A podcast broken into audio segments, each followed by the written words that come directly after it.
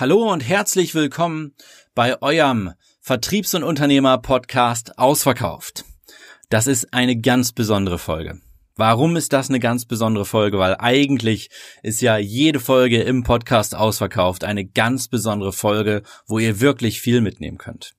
Heute haben wir einen Nationalspieler zu Gast. Das ist die erste Interviewfolge und ich habe ja gesagt, wenn wir Gäste einladen, dann wirkliche Top-Sportler, Top-Unternehmer, von dem ihr ganz, ganz viel mitnehmen könnt. Wir haben heute niemand Geringeres dabei als ein deutschen Nationalspieler.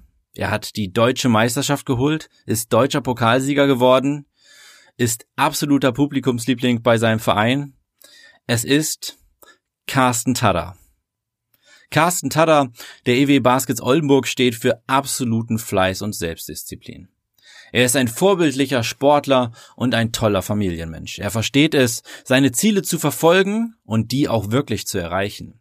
Er hat das Basketballspielen quasi als Kind in die Wiege gelegt bekommen. Aber Fleiß schlägt ja bekanntlich Talent.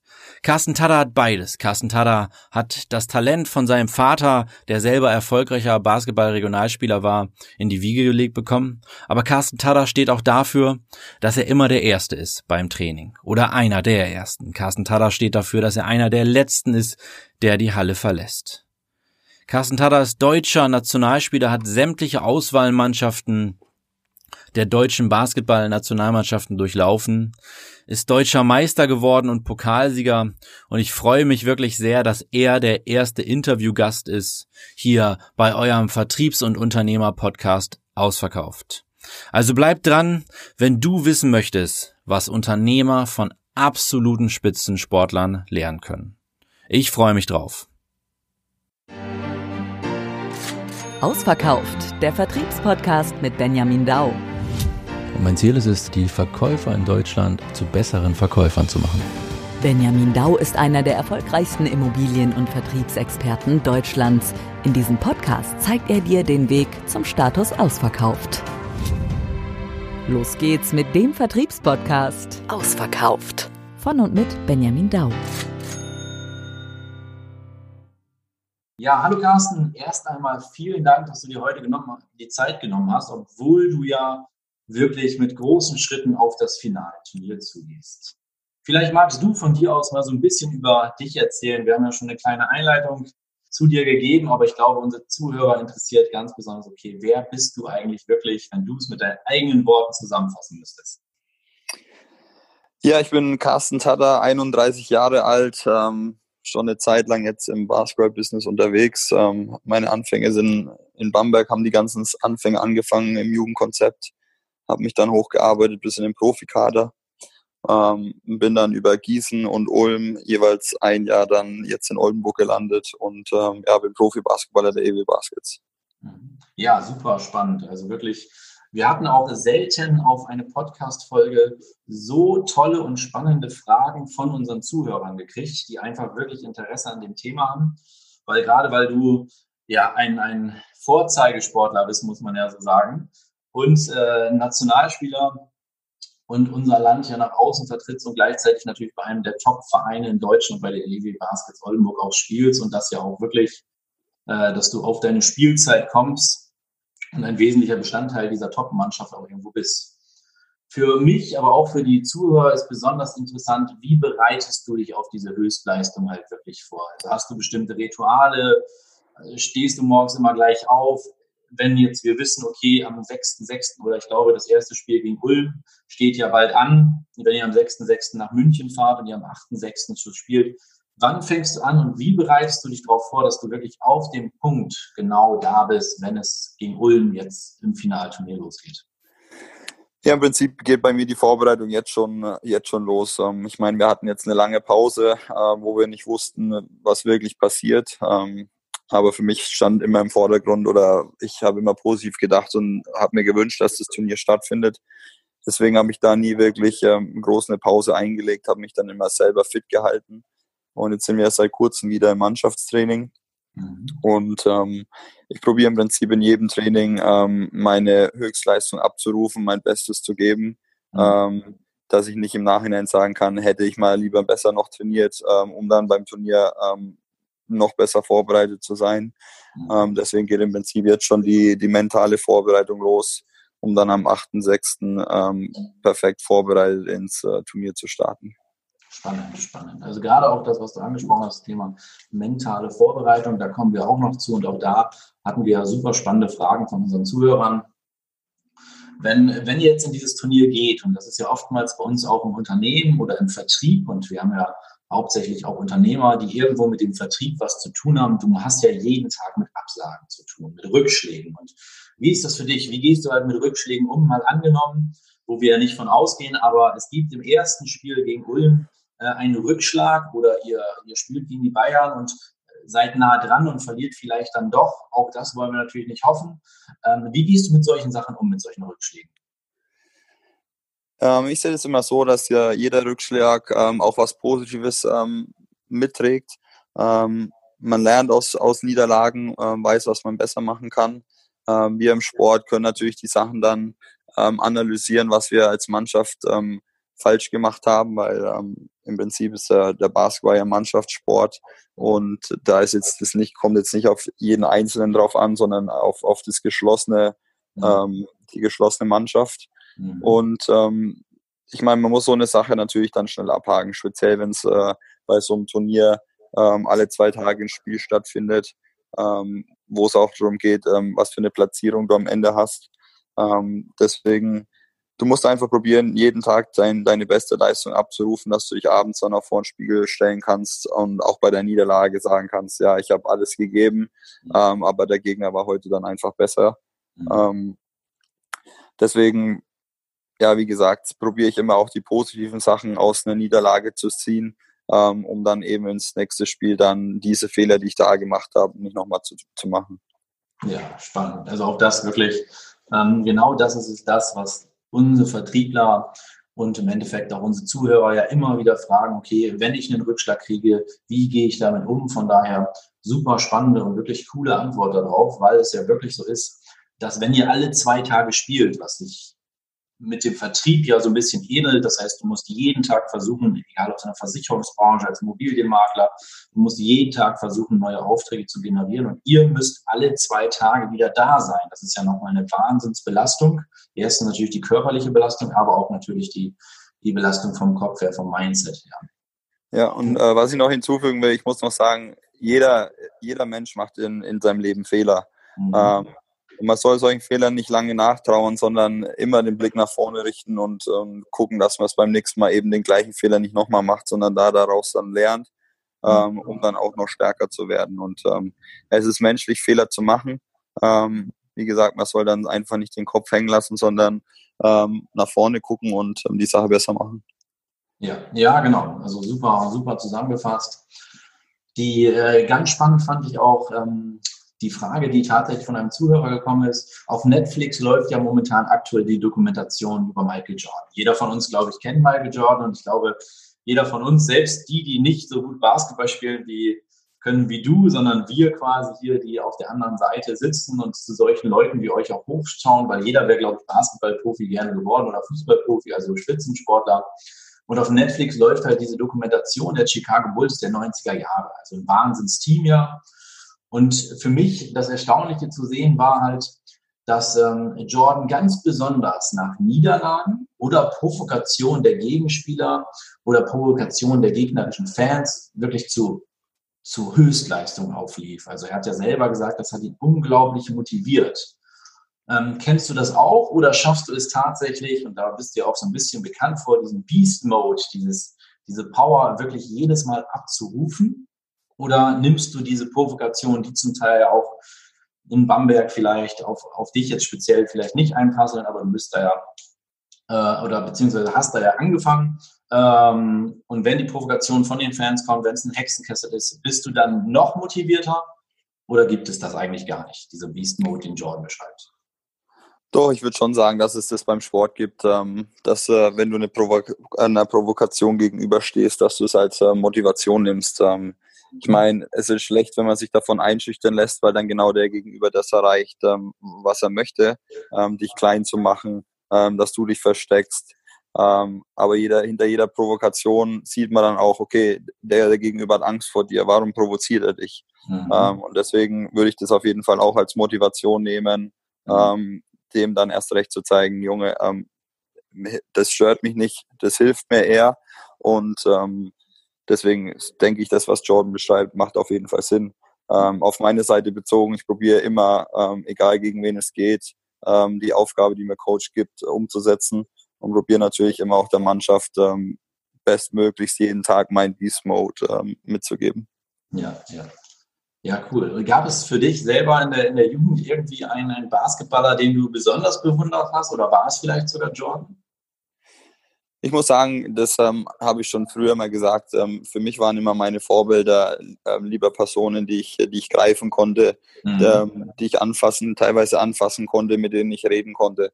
Ähm, damals, als ich in der Jugend war, bin ich mit Steffen Hamann groß geworden, mhm. der ähm, ein paar Jahre älter ist wie ich, aber das Jugendkonzept in Bamberg genau durchlau genauso durchlaufen hat wie ich. deswegen war das damals mein Vorbild. wie er den Weg gemacht hat, so wollte ich den Weg auch gehen und ähm, deswegen ähm, war er in der Hinsicht mein Vorbild gewesen. Aber natürlich hat man dann auch äh, Leute wie Jordan oder Kobe Bryant äh, mitverfolgt. Aber die, die direkten Vorbilder von mir lagen dann eher ähm, im, nah, im nahen Bereich. Auch super cool, dass du das sagst, weil viele unserer Zuhörer halt wirklich sagen, okay, sie lernen hier aus der Praxis, wie du es selber auch gibst, sagst, du, du hast dir Vorbilder geschaffen, beziehungsweise dir Leute genommen, die es dir selber vorgemacht haben und von denen du was mitnehmen konntest und nicht nur Leute, die quasi ein Buch geschrieben haben oder irgendwo Basketball gespielt haben, was man schwierig greifen konnte, sondern vor Ort, wie zum Beispiel den guten Mann, der ja dann irgendwann auch bei Bayern gelandet ist und da ja auch quasi eine Institution geworden ist, muss man sagen. Ja. Genau. Ja. Ähm, die moderne Hirnforschung, das ist ja so ein Thema, Mindset. Da wissen wir ja heutzutage, dass die mentale Fitness, die richtige Einstellung einen erheblichen Anteil an der Leistungsfähigkeit hat. Wenn man dich jetzt so fragen würde, was würdest du sagen, welchen Anteil hat dein Kopf für deinen beruflichen Erfolg beim Basketball im Vergleich zu deiner körperlichen Fitness? Ich denke, es muss ähm, relativ ausgewogen sein. Ähm, beim, beim Sport allgemein musst du eine, eine mentale Stärke auf jeden Fall mitbringen. Ähm, um auch zum Beispiel jetzt wieder zurückzugreifen auf diese ähm, negativen Einflüsse, die von außen kommen, ähm, bereit zu sein, stark genug zu sein, um die abzuwehren ähm, oder dann in entscheidenden Phasen die Nerven zu behalten, mhm. den perfekten Wurf oder den Wurf zu treffen oder den Stop in der Verteidigung zu bekommen. Ähm, da braucht man schon eine mentale Stärke. Ähm, aber nichtsdestotrotz führt auch beim Spitzensport ähm, die körperliche Fitness macht, hat da auch eine wichtige Rolle weil du, wenn du nicht fit bist, dann kannst du nicht auf dem Level mitspielen, ähm, wo die anderen, die anderen Profis mitspielen. Deswegen denke ich, brauchen wir da eine gute Mischung aus beiden, ähm, um da erfolgreich zu sein. Ja, ja. Die, die, wenn du selber, du bist ja ein, so hört man, ein Mentalitätsmonster, also einer, der wirklich immer 100 Prozent gibt. Hast du vielleicht noch so einen ganz kleinen Tipp für unsere Unternehmer, die draußen sitzen, wie man wirklich mentale Fitness trainieren kann? Kannst du ein bisschen aus dem Nähkästchen plaudern, was man so bei den EW Baskets lernt? Also quasi auf mentale Fitness. Gibt es da eine besondere Trainingseinheit?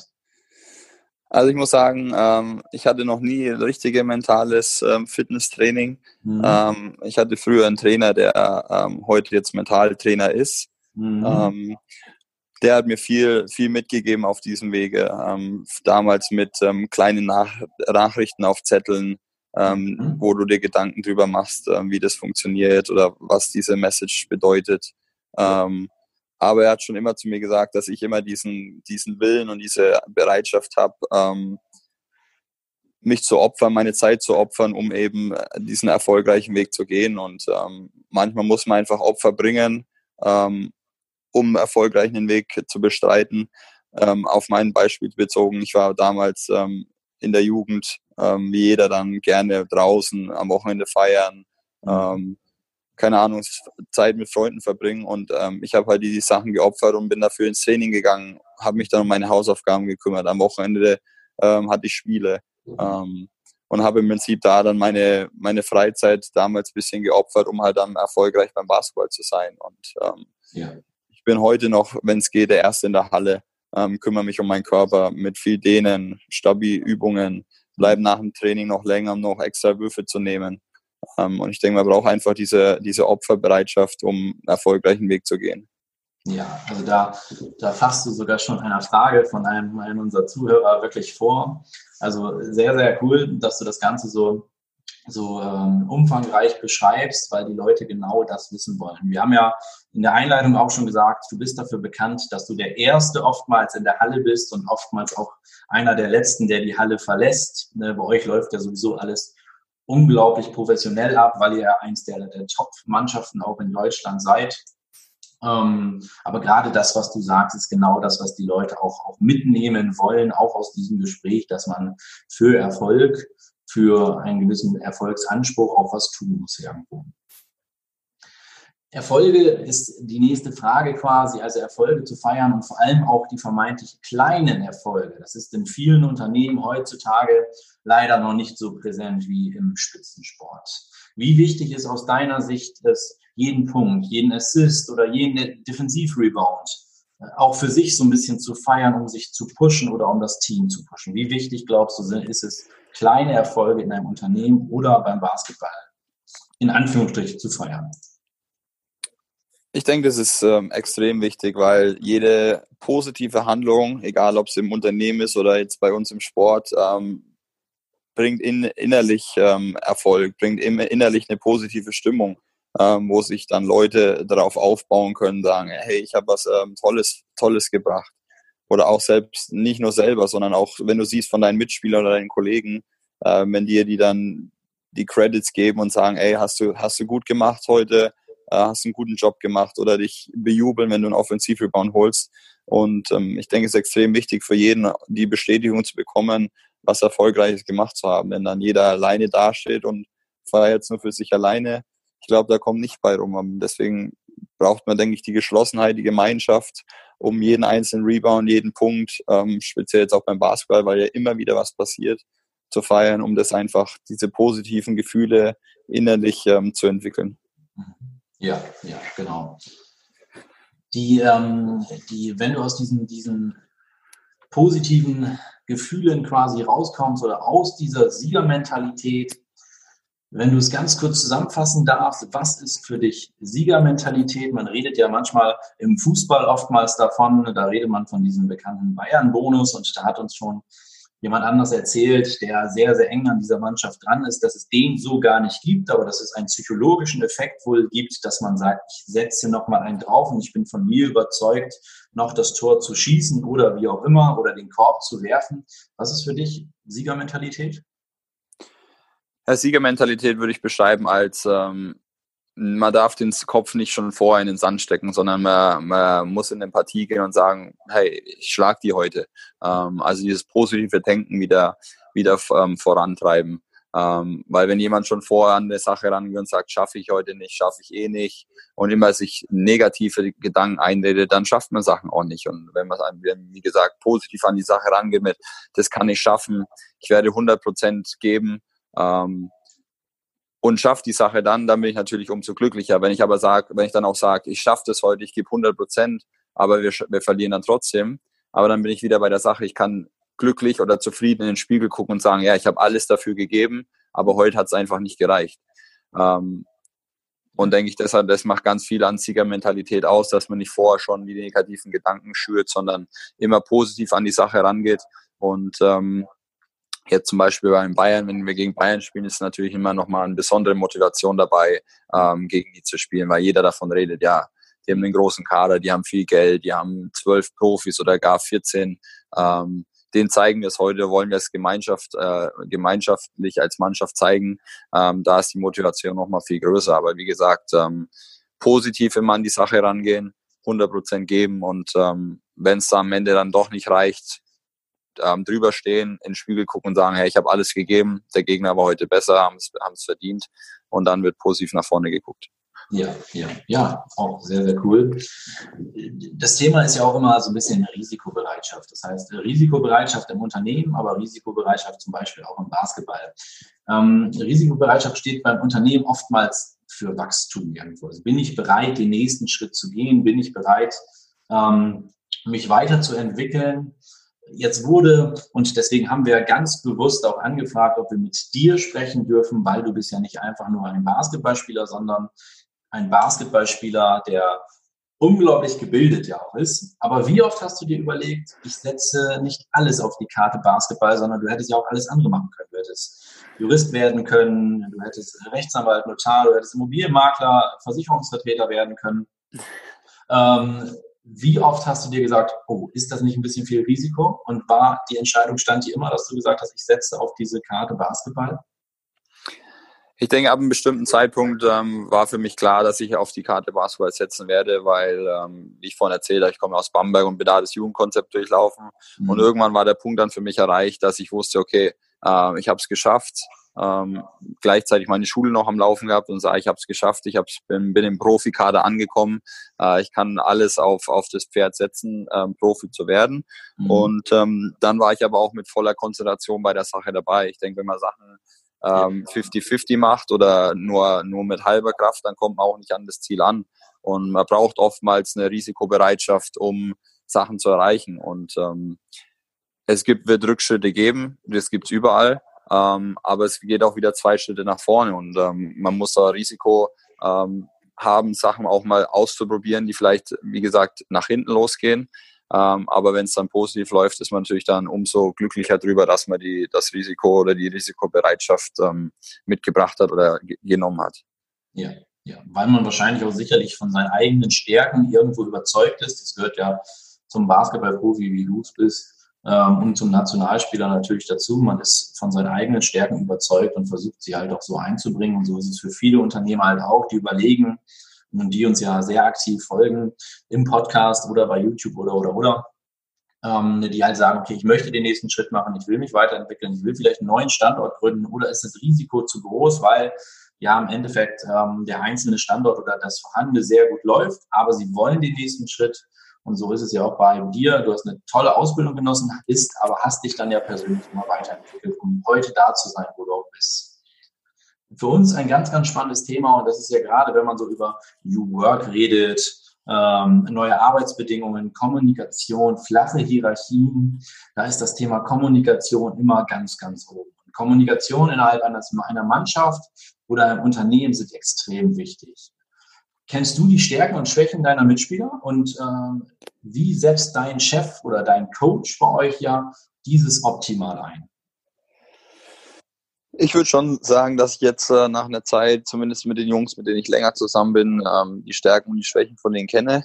Ähm, weiß, was ich, was ich von denen bekomme, die wissen, was sie von mir kriegen können. Und ähm, ja, ich meine, Coach ist natürlich der, der entscheidende Faktor in dem ganzen Konstrukt von uns. Ähm, er, er baut die Mannschaften jedes Jahr neu zusammen.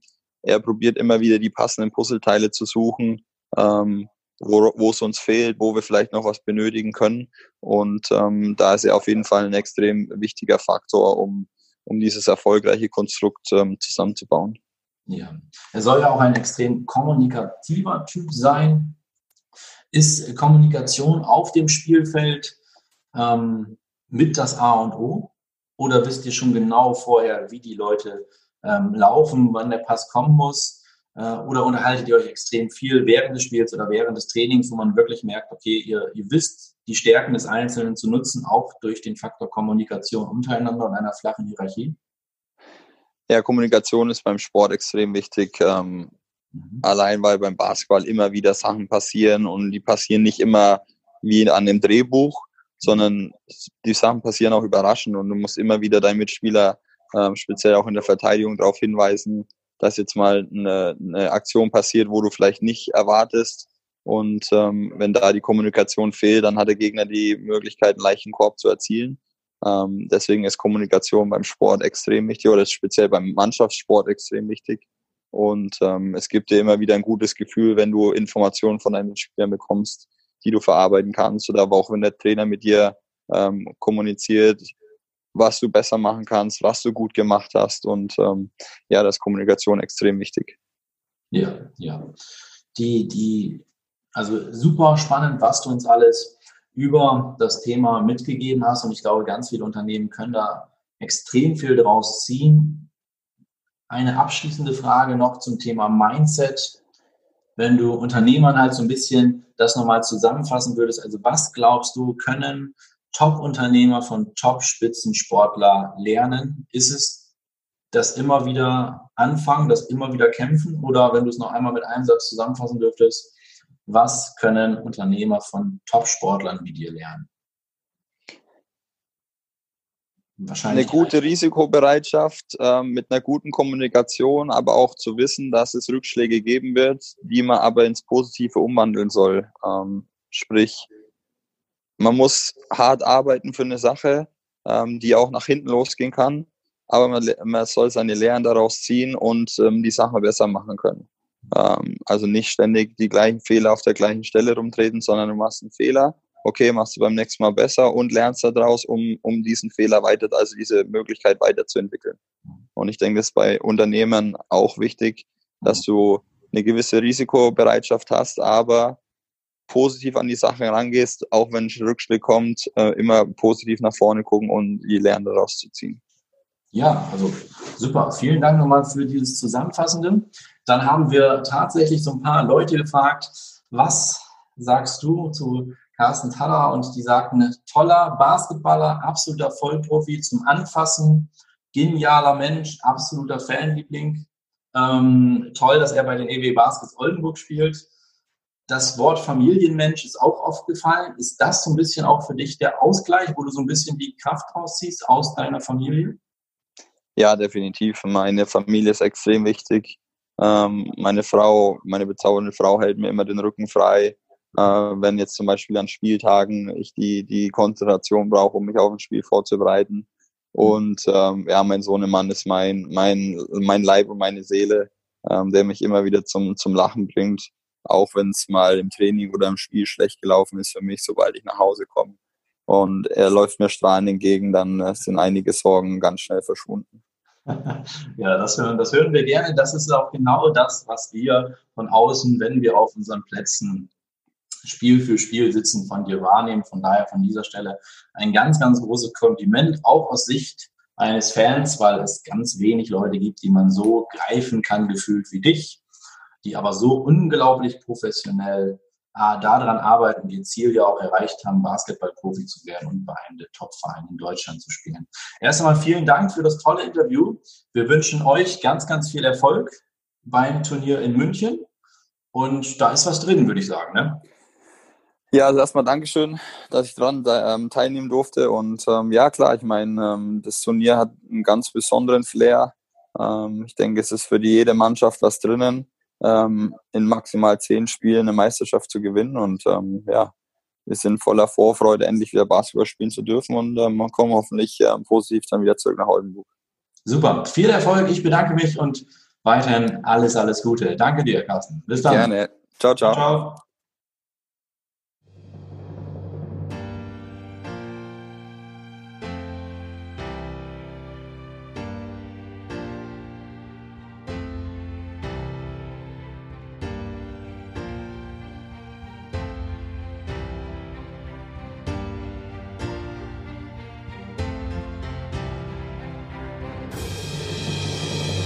Ausverkauft. Der Vertriebspodcast mit Benjamin Dau. Ich muss mehr als nur meine Methoden haben, um heutzutage einen Kunden davon zu überzeugen, dass er sein Produkt, seine Dienstleistung bei mir abschließen soll oder kaufen soll. Jeder von uns verkauft täglich irgendetwas. Jeder verkauft sich selbst täglich. Und du kannst jeden Tag besser werden. Das bedeutet mehr Umsatz und Gewinn, aber auch mehr Freizeit. Benjamin hilft dir dabei. Schau vorbei oder schreib ihn direkt an über benjamin-dau.de